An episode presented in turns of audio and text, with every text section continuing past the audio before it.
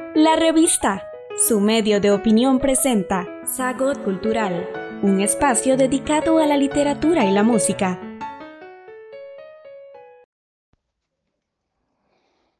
Hola queridos amigos, qué alegría estar con ustedes una vez más y hoy con redoblado gozo para hablar sobre Berthe Morisot, la princesa de la luz, una de las grandes pintoras del impresionismo y de todas las épocas, de hecho. Durante la segunda mitad del siglo XIX, las mujeres comienzan a adquirir presencia en la plástica, con las tres grandes damas del impresionismo, Marie Cassatt, que nace en 1845 y muere en 1926. Marie Bocquenard, que nace en 1840, muere en 1916. Y Berthe Morisot, que nace en 1841 y muere en 1895. Y añadamos, añadamos, por supuesto, la prodigiosa escultora Camille Claudel, que nace en 1864 y muere en 1843.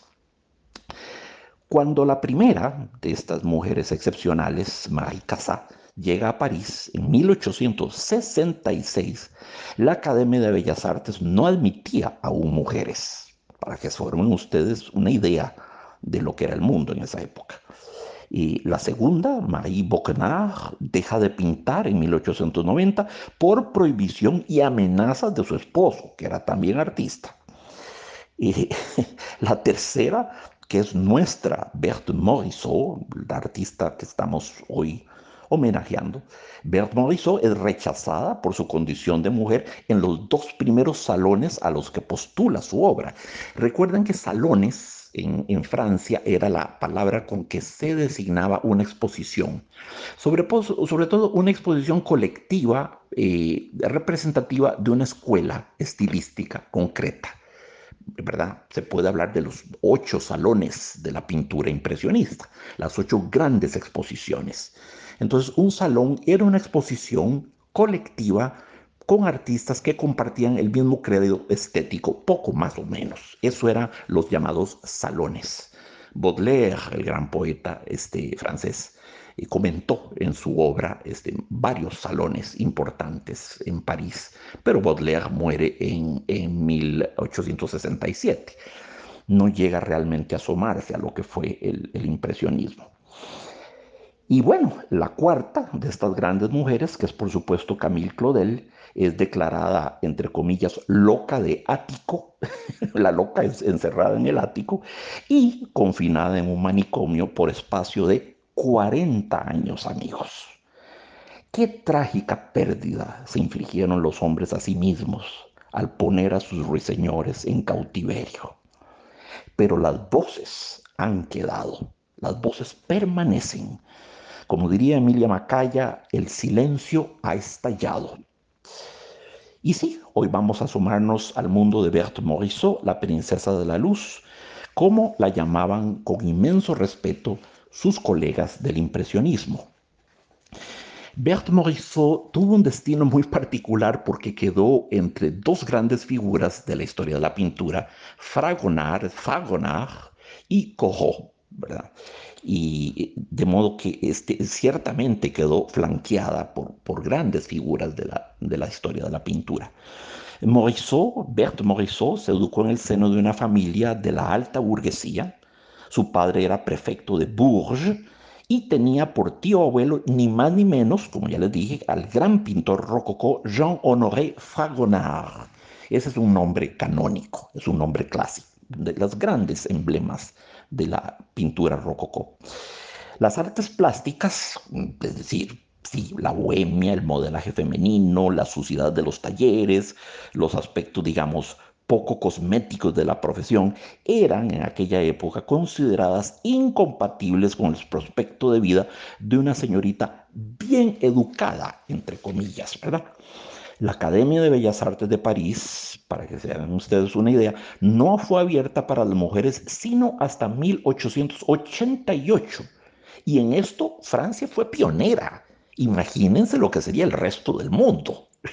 Pues las mujeres antes de 1888 no tenían acceso a una academia de artes. Em, Así que Berthe se formó, como tantos otros artistas franceses de la época, a través de lecciones privadas y, sobre todo, de la observación y de la copia de los modelos pictóricos del Louvre. El Louvre era prácticamente una escuela de pintura de facto. Ese, posiblemente el museo más célebre del mundo, era, a su manera, era un taller, era una escuela. Estaba siempre repleto de artistas, con sus caballetes, con sus lienzos, lienzos copiando a los grandes maestros. Estaban ahí ofertos, digamos, para la emulación, para la copia, no la imitación, para la copia, que era ciertamente una manera muy eficaz de absorber su estética, su técnica, su tipo de trazo, su manejo del color, de la forma, de la, de la perspectiva, de tantas otras cosas, ¿verdad? El Louvre entonces no solo era un museo, era de hecho prácticamente una escuela de pintura. Los papás eh, de Bert Morisot tuvieron el buen tino de escoger al gran Camille Corot como mentor sí, grandísimo pintor, cojo, formidable pintor, preimpresionista, ¿verdad? Y Cocteau tomó la palabra y anunció a la familia el terremoto doméstico y dijo esto, yo me haré cargo de su hija, pero no será para enseñarla a hacer adornitos u otras monerías. Bert tiene genio y yo se lo voy a desarrollar. Pero los advierto, una vez que eso pase, su estilo de vida y el de toda esta familia va a cambiar. El genio desata catástrofes por doquier pasa. Ustedes escojan, me dan o no me dan a la muchacha. Bueno, y por dicha los papás eligieron bien. A pesar de su formación neoclásica, Cojo fue uno de los primeros maestros que pintó al aire libre y su fascinación con los efectos de luz con la bruma, la atmósfera, el crepúsculo, la naturaleza, hacen de él un precursor del impresionismo. De hecho, Corot fue uno de los primeros pintores airelibristas que ya no pintaban en el taller, sino que se llevaban el caballete al, lugar, al locus, al sitio, a la naturaleza y pintaban al aire libre. La orientación estética de Bert Morisot quedó para siempre marcada por el ejemplo de ese ilustrísimo maestro Camille Corot. Muy bien, como diría Pascal, esta frase siempre me ha gustado tanto, conviértete en lo que eres. Todos tenemos que convertirnos en lo que somos. La frase parece paradójica, pero no lo es, no lo es. Hay mucha gente que nunca se convierte en lo que es y pasan su vida engañados. Es una cosa horrible, pero, pero frecuente. Muy bien, Bert Morisot entabla una amistad profunda con Edouard Manet, el, gran Edouard Manet, era un pintor consagrado, otro gran precursor del impresionismo. Y el almuerzo sobre la hierba de Manet, donde se ve una mujer desnuda entre señores de bien vestir, lo había convertido en el más polémico, entre comillas, pornógrafo de la época. fue una pintura que suscitó polémica. Bueno, Bert posó para Manet en nueve cuadros. El más famoso de ellos, que es Bert con un ramillete de violetas. Todo eso lo pueden buscar, amigos. Eso está en Google. No, se pierdan del, gozo de ver estos bellos, estos bellos retratos. Y es a través de Edouard Manet que Bert Morisot conoce a su hermano, Eugène Manet, que era pintor aficionado. Pues Eugène Manet fue su esposo y con él tuvo a una hija, Julie, nacida en 1879. Julie, de hecho, sería la modelo de las más esmeradas y poéticas obras de la mamá de Berthe Morisot. Entonces, para dejar las cosas claras, Camille, eh, eh, perdón, eh, Berthe Morisot fue cuñada del célebre Edouard Manet, que la trató con mucho respeto y mucha deferencia, honor a quien honor merece. Manet, de hecho, le presentó a Edgar Degas, el de las bailarinas, a Camille Pissarro, inmenso pintor impresionista, a, Renoir, ni más ni menos, y a Claude Monet. Todas estas son la brigada de choque del impresionismo, ¿verdad?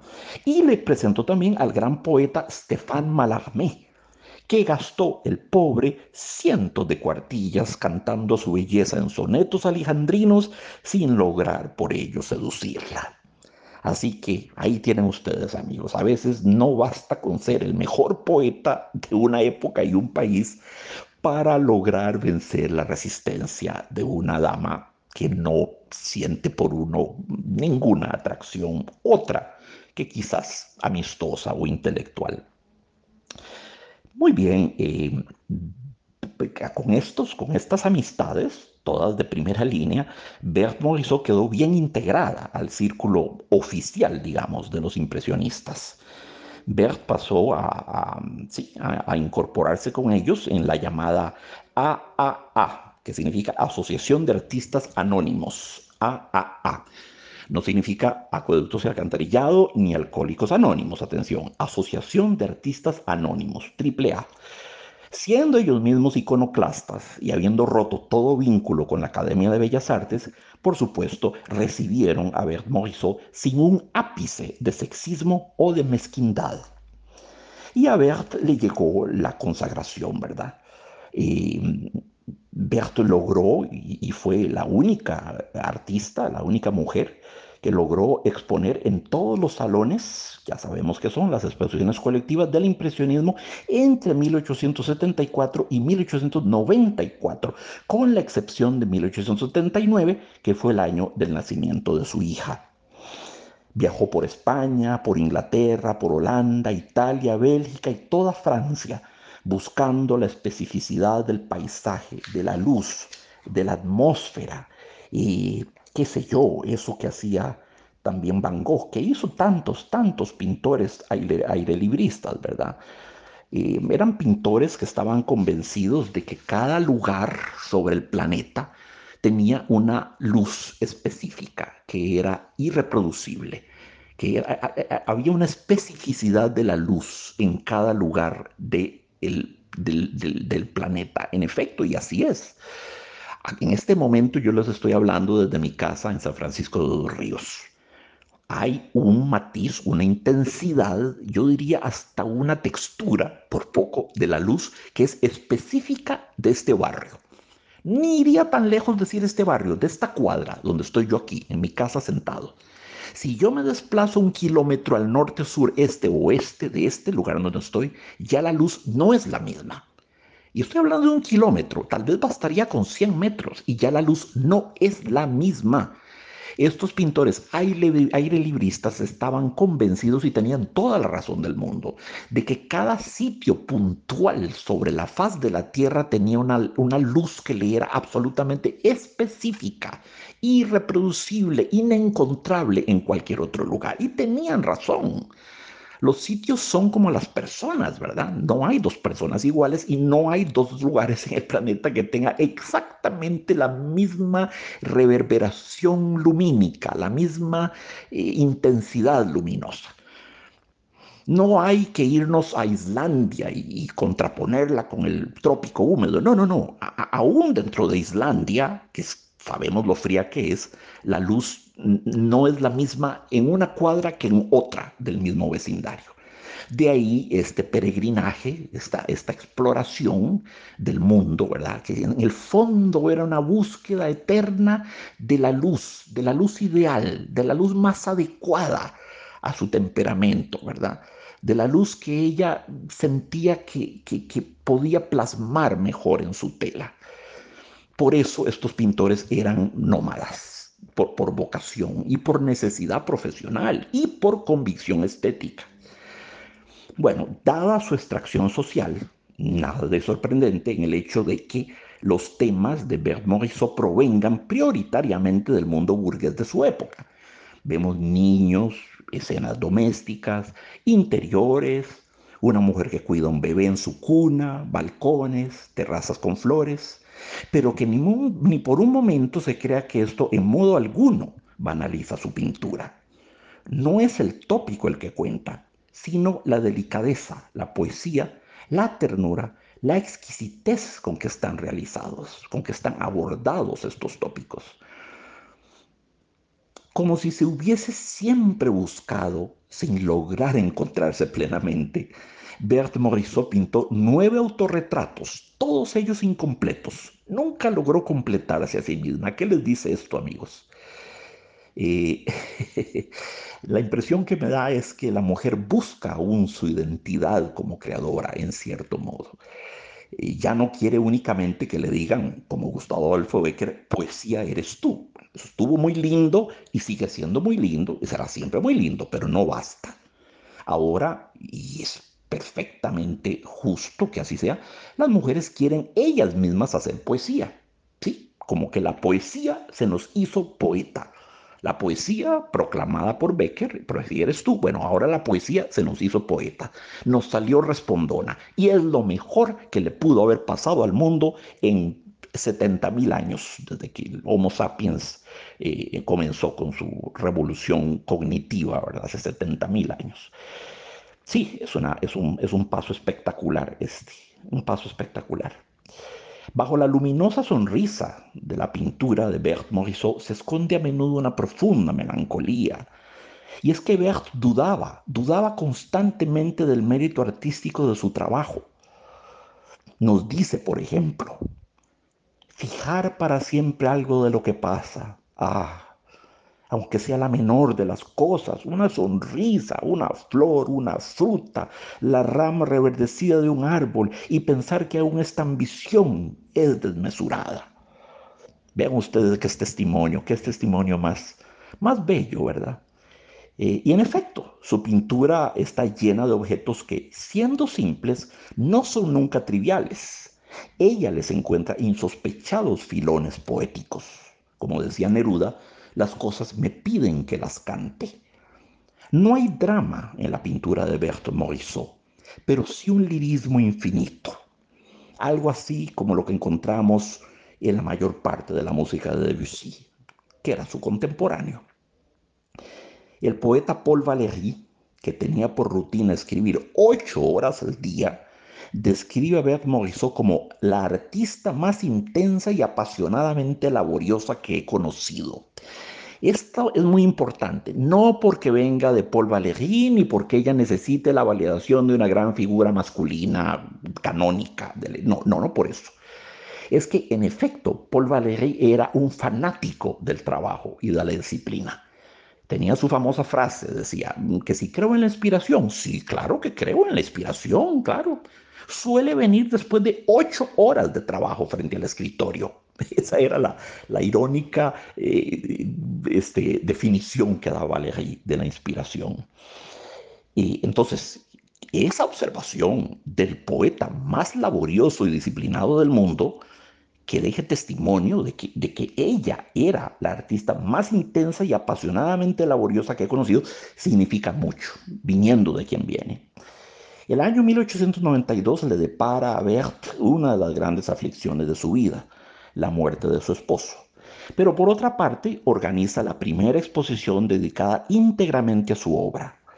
La mujer que mejor hizo cantar la luz entre todos nosotros, dice de ella Claude Monet, ni más ni menos, el papa del impresionismo. Sin embargo, ahí tienen ustedes, el Estado francés no le compra más que una obra, y ello gracias a la tenacidad de su eterno pretendiente Stéphane Mallarmé, el poeta. Él eh, intercedió para que el Estado francés siquiera la honrara comprándole una de sus obras. Sí, Berthe Morisot vivió siempre una especie de doble realidad. Hay una trágica ambivalencia en la pintura de Berthe. Su obra no es siempre una apología de la domesticidad burguesa de su época. Una parte de ella parece amarla y otra contemplarla con amargura, con claustrofobia, Vemos mujeres que se miran tediosamente por la ventana, que miran hacia afuera como, como, como, como aburridas, como sumidas en el tedio, ¿verdad? En el spleen, como diría Baudelaire. Vemos mujeres abanicándose, indolentes, carentes de toda ambición, cautivas de un medio caracterizado por la estrechez de horizontes y una moralina que privaba a la mujer de autodeterminación y de subjetividad. La pintura de Berthe Morisot no es sino un desesperado y exitoso esfuerzo por poetizar una realidad asfixiante. Berthe Morisot, la niña mimada de Manet, de Renoir, de Degas, de Monet, el hada madrina del impresionismo. Pero por otra parte, amigos y amigas, cuántas colegas caídas en las trincheras del olvido por el mero hecho de ser mujeres Pienso en Eva González, en Silvia Lorenzin, en Lidia Casares. ¿Alguien se acuerda de ellas? Pueden ustedes decirme si, han siquiera oído hablar de ellas. Y sin embargo, fueron mujeres de talento, quizás de genio, no lo sabremos nunca. La, sociedad en que, en que crecieron no preservó su obra. Poco antes de su muerte, Bert confía ante notario la educación y el cuidado de su hija Julie a Mallarmé y a Renoir. Bueno, de nuevo, no hay duda de que escogió a los mejores mentores imaginables. Ahí estaba el eterno pretendiente Mallarmé, dispuesto a educar a su hija Julie, y Renoir por el otro lado, evidentemente, figuras de genio, figuras Caramba, con esos padrinos, cielo santo, ¿quién se los hubiera deseado, verdad? Una cosa tan reveladora, tan indignante. Hoy, hoy, hoy la vemos y, es imposible no irritarse. El certificado de función de Bert Morisot consigna Bert Morisot, sin profesión. esto, es, esto es insólito, ¿verdad? sin profesión, la mujer que ponía más de ocho horas diarias pintando al día. Si eso no es ser profesional, ¿qué? ¿Qué puede ser profesional? La mujer de la que Paul Valéry dijo que no había jamás conocido persona tan apasionada, tan comprometida, tan engagée con su pintura, con su trabajo, con su obra, con su estética. Pero sin embargo, el parte de función dice sin profesión. Imagínense ustedes. Está enterrada en el cementerio de Passy, en la bóveda de los Manet, es decir, de su esposo, y de Edouard Manet, su cuñado. Y su lápida dice viuda de Eugène Manet. No sale siquiera el nombre, no dice eso y lo sé porque lo visité. Fui, lo constaté, toqué la tumba, estuve ahí. Bueno, le llevé florcitas como siempre hago yo soy un viejo cursi, eso ya todos lo sabemos. Y, me indignó ver viuda de Eugène Manet. Hasta el nombre se lo quitaron. ¿Cómo es posible?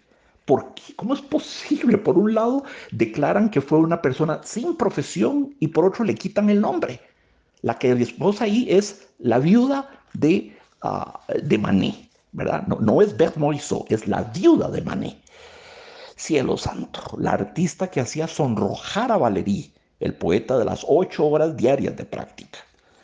Hoy en día, en París, un museo está enteramente dedicado a la obra de Bert Morisot. El estudio de sus óleos, de sus acuarelas, pasteles y miles de esbozos suscitan cada vez mayor curiosidad entre quienes aman su arte. El actual auge del impresionismo ha llevado a críticos e historiadores a justipreciar su obra como nunca antes. Sus pinturas forman parte de colecciones y museos en toda Francia y los Estados Unidos. Fue una triunfadora, una triunfadora, una mujer épica, descomunal, descomunal, como cielo santo. Bueno, no puedo hablar de ella sin revelarme a mí mismo un poco, pero, pero sí, hubiera dado cualquier cosa por haberla conocido. Berthe Morisot, la luz que no se dejó amordazar. Es así como quiero que la recordemos. La luz que no se dejó amordazar. Y como les digo, los invito a investigarla, búsquenla en Google, busquen sus pinturas, díganme qué sienten ante esa pintura. Porque les repito, es una pintura ambivalente. No es lo que parece. Sí, el medio es muy burgués, muy cómodo, muy doméstico, muy seguro, pero también tiene algo, tiene, tiene algo de carcelario, tiene algo, como dije, de claustrofóbico.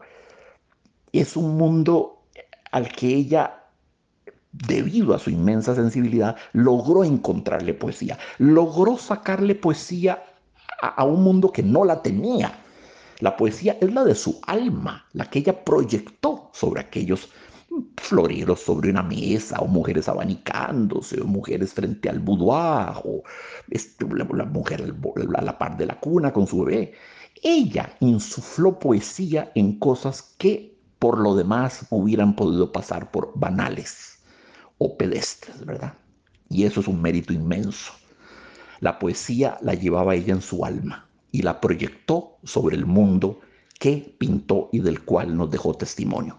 Porque no solo pintó el mundo, pintó el reflejo de ese mundo en su alma. Y eso es lo que hace su pintura tan valiosa, tan personal, tan irrepetible, tan inimitable. Esa es Berthe Morisot. Y sí, ya lo creo que me hubiera gustado haberla conocido. Queridos amigos, un fuerte abrazo para todos y la gratitud y la simpatía de siempre. Estamos en las plataformas de Spotify, Apple Podcast, Google y Anchor como la revista. La revista. Este programa se produce con el auspicio de la Universidad Técnica Nacional.